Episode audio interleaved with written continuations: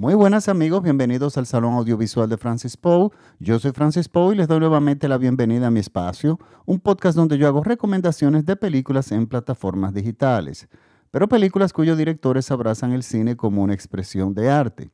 Para esta semana les traigo una recomendación de la plataforma de Netflix.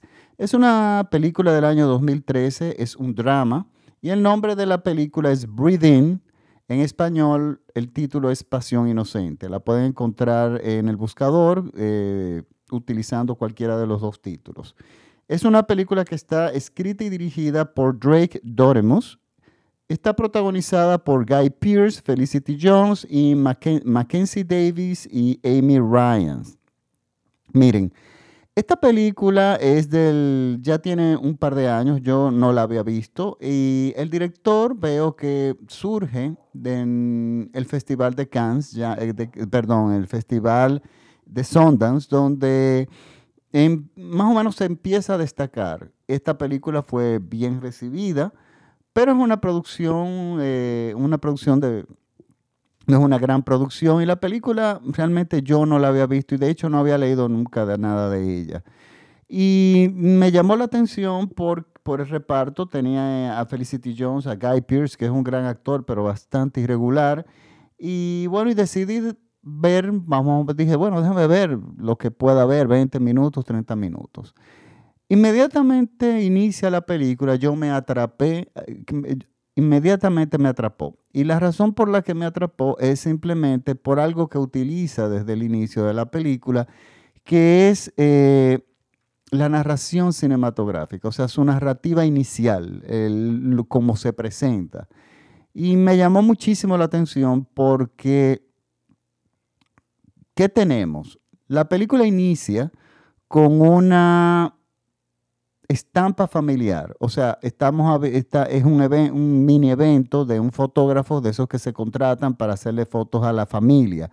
Y entonces está ese mini caos de párate por aquí, súbete por allá, eh, eh, ríete de esta forma y todo ese eh, parloteo que se arma alrededor de esos tipos, de esos eventos cinematográficos, el, perdón, fotográficos, familiares. Es una estampa tradicional, es una estampa que hemos visto en, todas las familias, es algo tradicional.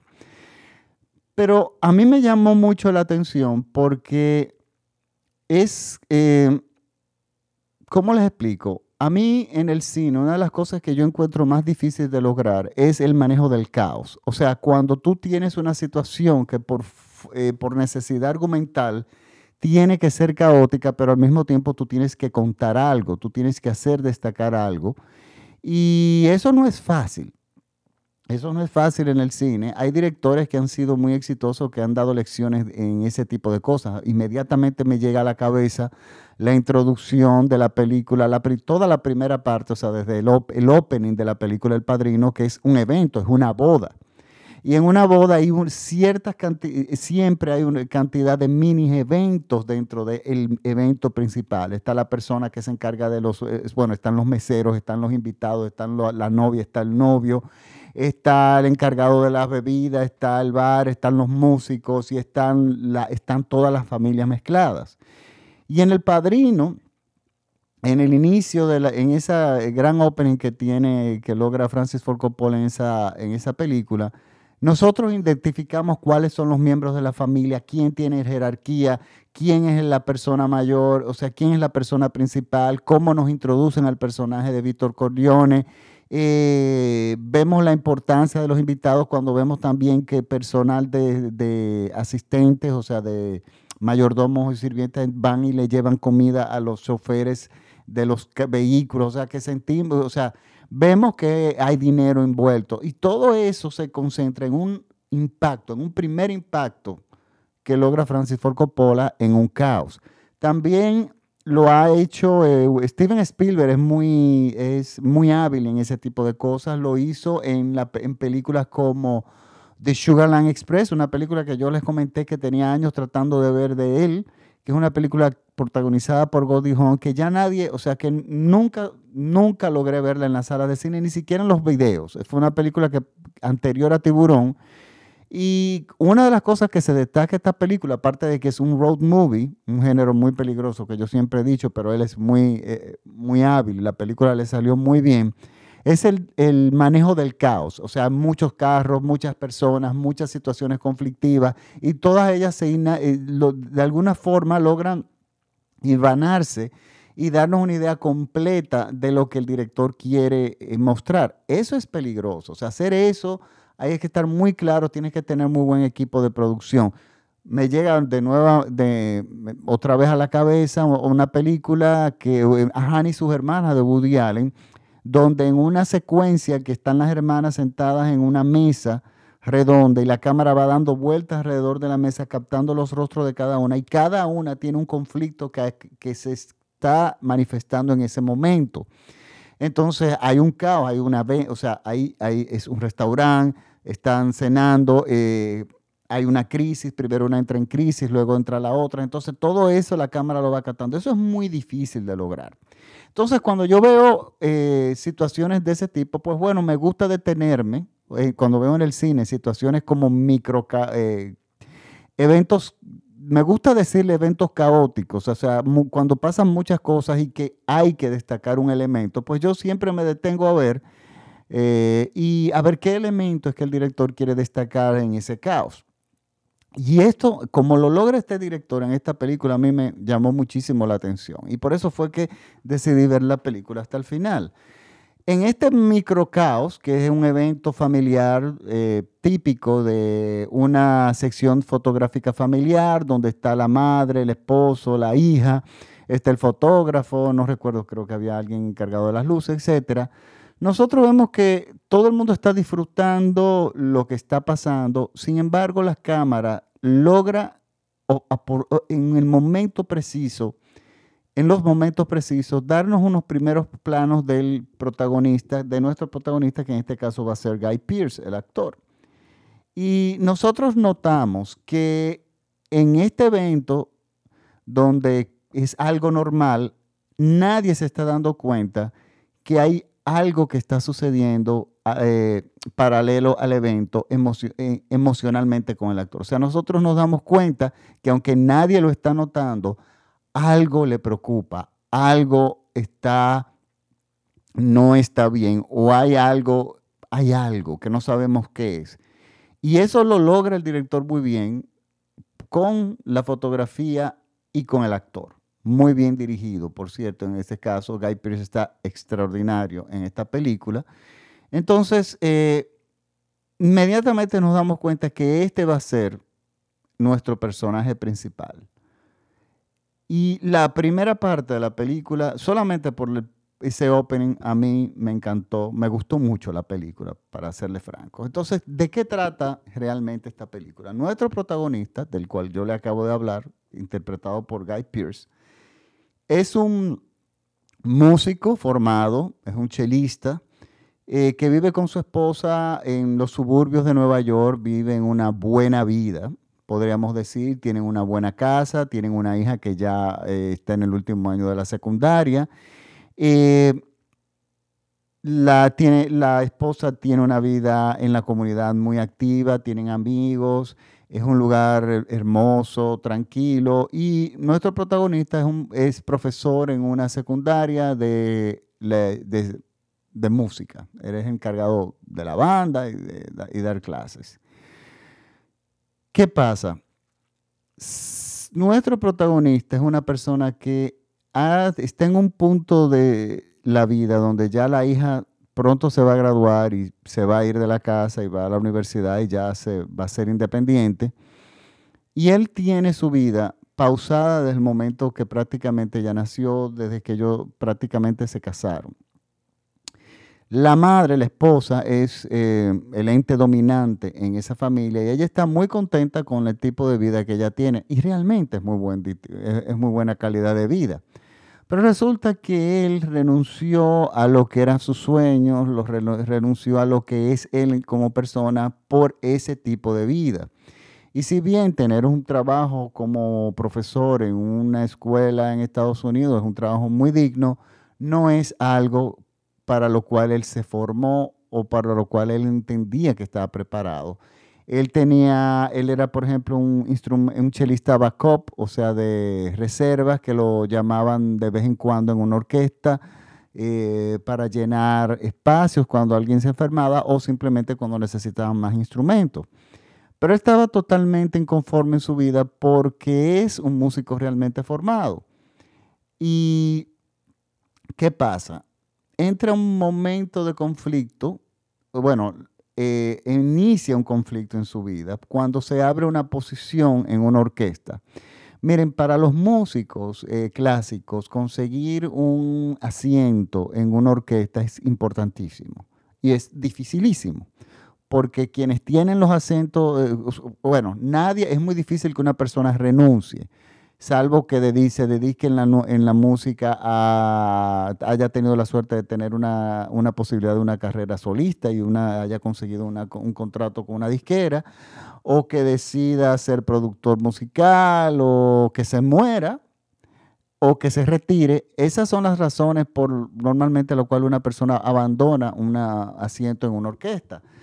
Eh, usualmente se paga muy bien y se viaja mucho y se tocan grandes obras y se trabaja con grandes músicos. O sea, eh, la gente cuida muy bien sus trabajos, los músicos, eh, su trabajo, su atril, como le dicen, en cada orquesta. Pero bueno, se liberó un espacio y era la oportunidad de él de audicionar. Si a él lo aceptaban, él tenía que empezar a considerar, o considerar no, él iba a tener que mudarse de donde vivía, que es a afuera de Nueva York, para mudarse a algo muy cerca de la ciudad, por el tema de los ensayos, por los temas de los conciertos y por todo, y además se le eh, aviva mucho la vida musical. O sea, no solamente ese trabajo, eh, empiezan a llegar otro tipo de trabajo, como para grabar para temas de película, etcétera, etcétera. O sea, su vida eh, musical realmente empieza a cambiar y a mejorar. Y, pero ¿qué pasa? La esposa no está contenta con la idea de eh, abandonar el estilo de vida que ella tiene porque realmente es un estilo de vida muy bueno. Y entonces aquí tenemos el conflicto en esta relación. Sumado a que la esposa, que es eh, la dominante en la relación y en la familia, ella no, bueno, el, el ejercicio de su esposo de tocar eh, en, la orquesta cuando lo llaman, ella le llama hobby. O sea, ella ni siquiera considera que eso es una verdadera carrera. Y él ha tenido y tiene que vivir constantemente con comentarios eh, em, elegantemente despectivos en cuanto a la carrera de él.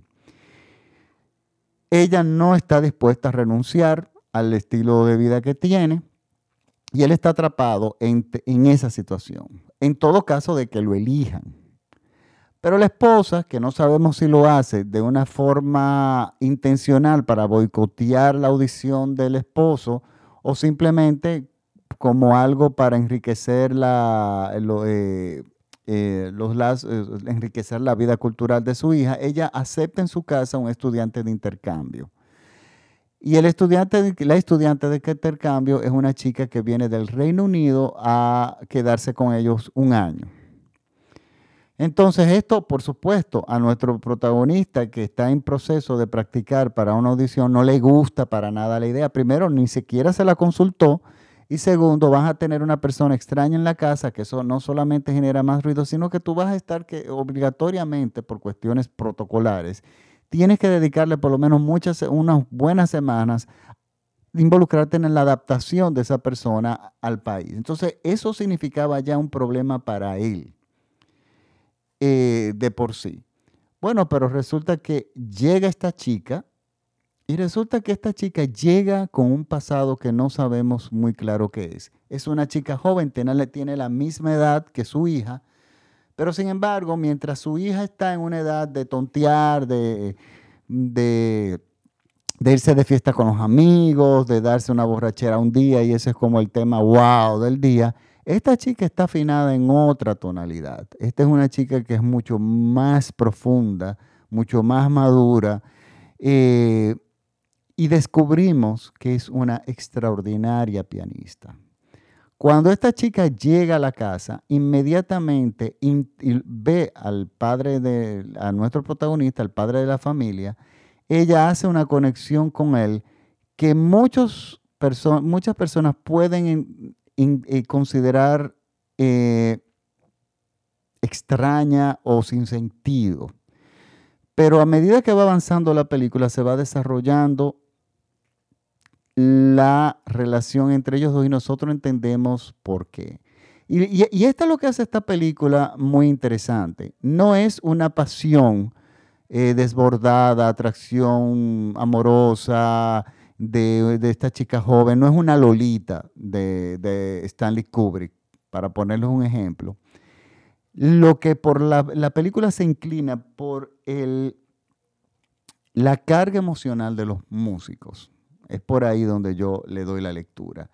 Un músico tiene una carga emocional, un conocimiento de una carga emocional muy pesada, más que de repente cualquier otro artista. Eh, un intérprete literalmente le toma prestado el corazón, un intérprete formado, eh, un buen músico, le toma y que interpreta música de otros, le toma prestado el corazón a otros compositores y revive toda la, en el transcurso de la obra emociones ajenas que ni siquiera ellos, eh, que son propias. Entonces, el abanico eh, emocional de los músicos es bastante amplio y bastante complejo y sobre todo incomprendido. Entonces, esta chica entiende, porque es una extraordinaria pianista que ha decidido no tocar cuando llegue a Estados Unidos, ella anda huyendo de algo, no sabemos de qué es. Y ella, lógicamente, como es un músico, ella entiende que todo lo, entiende la estructura emocional de este señor cómo va operando y en qué él está atrapado. Y ella lo entiende porque eh, hablan el mismo lenguaje, o sea, se entienden eh, mutuamente. Entonces, esa comunicación que no puede tener él con su esposa, con su hija, con la sociedad, con los miembros que están alrededor, sí la tiene con un igual, que es esta chica de 18 años. Entonces, esta chica de 18 años viene a revolucionar absolutamente el entorno de la familia, no de una forma intencional, sino simplemente por la forma que ella es. Ella no es una adolescente común y corriente, eh, no es una adolescente que lo que quiere fiestar o acostarse con los chicos. Y, no, ella está absolutamente en otro planeta, o sea, en otra, en, en, otras, eh, eh, en otra parte del universo, emocionalmente hablando que en esa otra parte del universo es que está nuestro protagonista. Y es por eso que yo encuentro esta película extremadamente eh, interesante. Y no les quiero contar más de ahí, pero es una película muy honesta, está muy bien hecha, está muy bien actuada. Hay cosas que de repente ustedes se pueden encontrar un poco absurdas, pero yo quiero que ustedes eh, tomen en consideración que los protagonistas están viviendo desde su estructura emocional, que es diferente a la del resto del mundo. O sea, los artistas tienen una estructura emocional y responden a una estructura emocional que es totalmente, eh, es compleja y es bastante alejada de lo que todo el mundo hace. Entonces, muy, son, siempre van a ser muy incomprendidos y siempre van a ser muy inadaptados, porque es que ellos están afinados, como digo yo, en otra tonalidad. La madre de esta chica, que es una mujer eh, que contribuye, eh, o sea, la esposa de nuestro protagonista, la que tiene una buena calidad de vida, que no está dispuesta a renunciar, nunca va a entender, nunca va a entender esa estructura emocional, esa necesidad musical, esos pasajes, eh, esas aventuras emocionales por las cuales un músico atraviesa cuando está interpretando. Entonces, bueno, este es el conflicto realmente de la película, que es un conflicto muy interesante y que de hecho es una película que yo recomiendo. Véanla desde ese punto de vista, desde esa estructura emocional, de porque alguien me preguntó, dijo Francis, pero es que yo no entiendo por qué esta protagonista, esta chica que viene del Reino Unido, que es una chica de 18 años, se siente atraída por el padre de la eh, el padre de, o sea, la figura paterna de esa, de esa casa.